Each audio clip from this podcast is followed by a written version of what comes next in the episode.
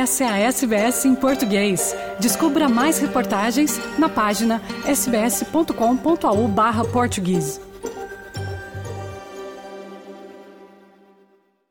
O que Portugal tem a aprender com a Nova Zelândia? Na área agrícola, muita coisa, segundo José Diogo Albuquerque, ex-governante português e ex-consultor da Comissão Europeia. Nesta conversa com o nosso correspondente em Lisboa, Francisco Sena Santos, Albuquerque entende que as boas respostas na área de segurança alimentar para as próximas décadas virá do hemisfério sul. Vamos ouvir.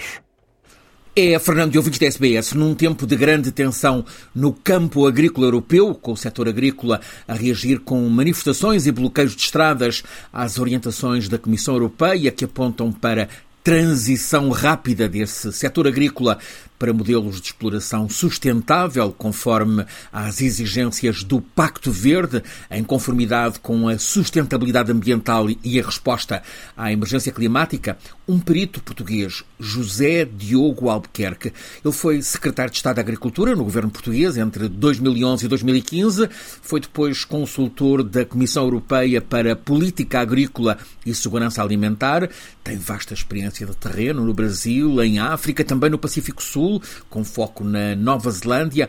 Ele alerta-nos: vai ser preciso até 2050 acompanhando o aumento global da população, aumentar em 50% a produção agroalimentar global. Aumento de 50%, insiste, e entende que a boa resposta há de chegar, vai chegar do hemisfério sul. No mapa do mundo agora, olhando para 2050, eu antevejo que Estados Unidos e Brasil vão dar uma grande resposta. Há uma grande ligação entre o Brasil e a, e a Índia.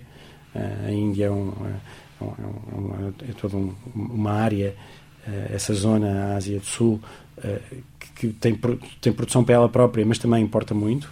Uh, portanto, acredito que esses dois blocos vão produzir. Acho que a União Europeia também vai responder através da tecnologia e da inovação. O Zé Diogo tem conhecimento de, das regiões do sul do Pacífico, uh, Nova Zelândia e Austrália, também são partes relevantes? Muito relevantes, são muito relevantes.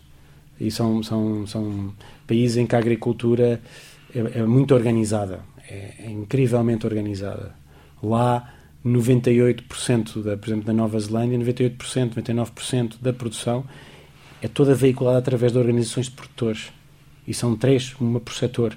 É de uma, é de uma organização, tinha que ser mesmo aquele, aquele pragmatismo anglo-saxónico aliado a condições excelentes de agricultura para ter um resultado assim. Isto, isto não é só, na verdade, em qualquer setor da economia, não se trata só é, é, do, dos, dos bens naturais que temos à disposição. Tem muito a ver também com a forma como agimos e conseguimos uh, utilizá-los e, e, dar uma resposta através deles. é um modelo da... que, seria, que seria bom, por exemplo, a Europa seguir? Seria ótimo, mas eu quando vou às minhas reuniões de condomínio fico desanimado sobre essa perspectiva, porque um prédio inteiro somos quatro ou cinco e é o que acontece, por exemplo, em Portugal, nas reuniões de organizações de produtores ou nas organizações de produtores, não é fácil uh, agregar e concentrar.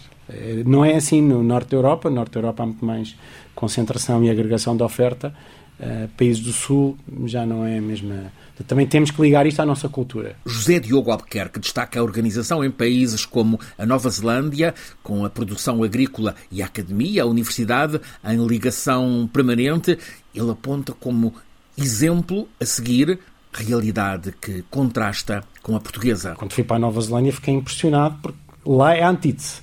Lá, se se queixam de alguma coisa, é que há pouca investigação abstrata e, tudo o que são mestrados, teses de doutoramento, é, é sempre com um fim para o que o setor precisa. aliás, na, na, universidade que eu tive, havia uma reunião mensal com a Fronteira, que é a cooperativa de produção de leite, e com, com o setor e com o Ministério, para saber que necessidades é que vocês têm para nós produzirmos Uh, Imagino os nossos ouvintes curiosos, uh, o que é que você, qual foi o foco na, na Nova Zelândia, o seu foco na Nova Zelândia? Por exemplo, eu fiz, um, fiz, fiz dois estudos que até foram publicados, um deles era uh, qual seria o impacto na Nova Zelândia do fim da cota leiteira na União Europeia.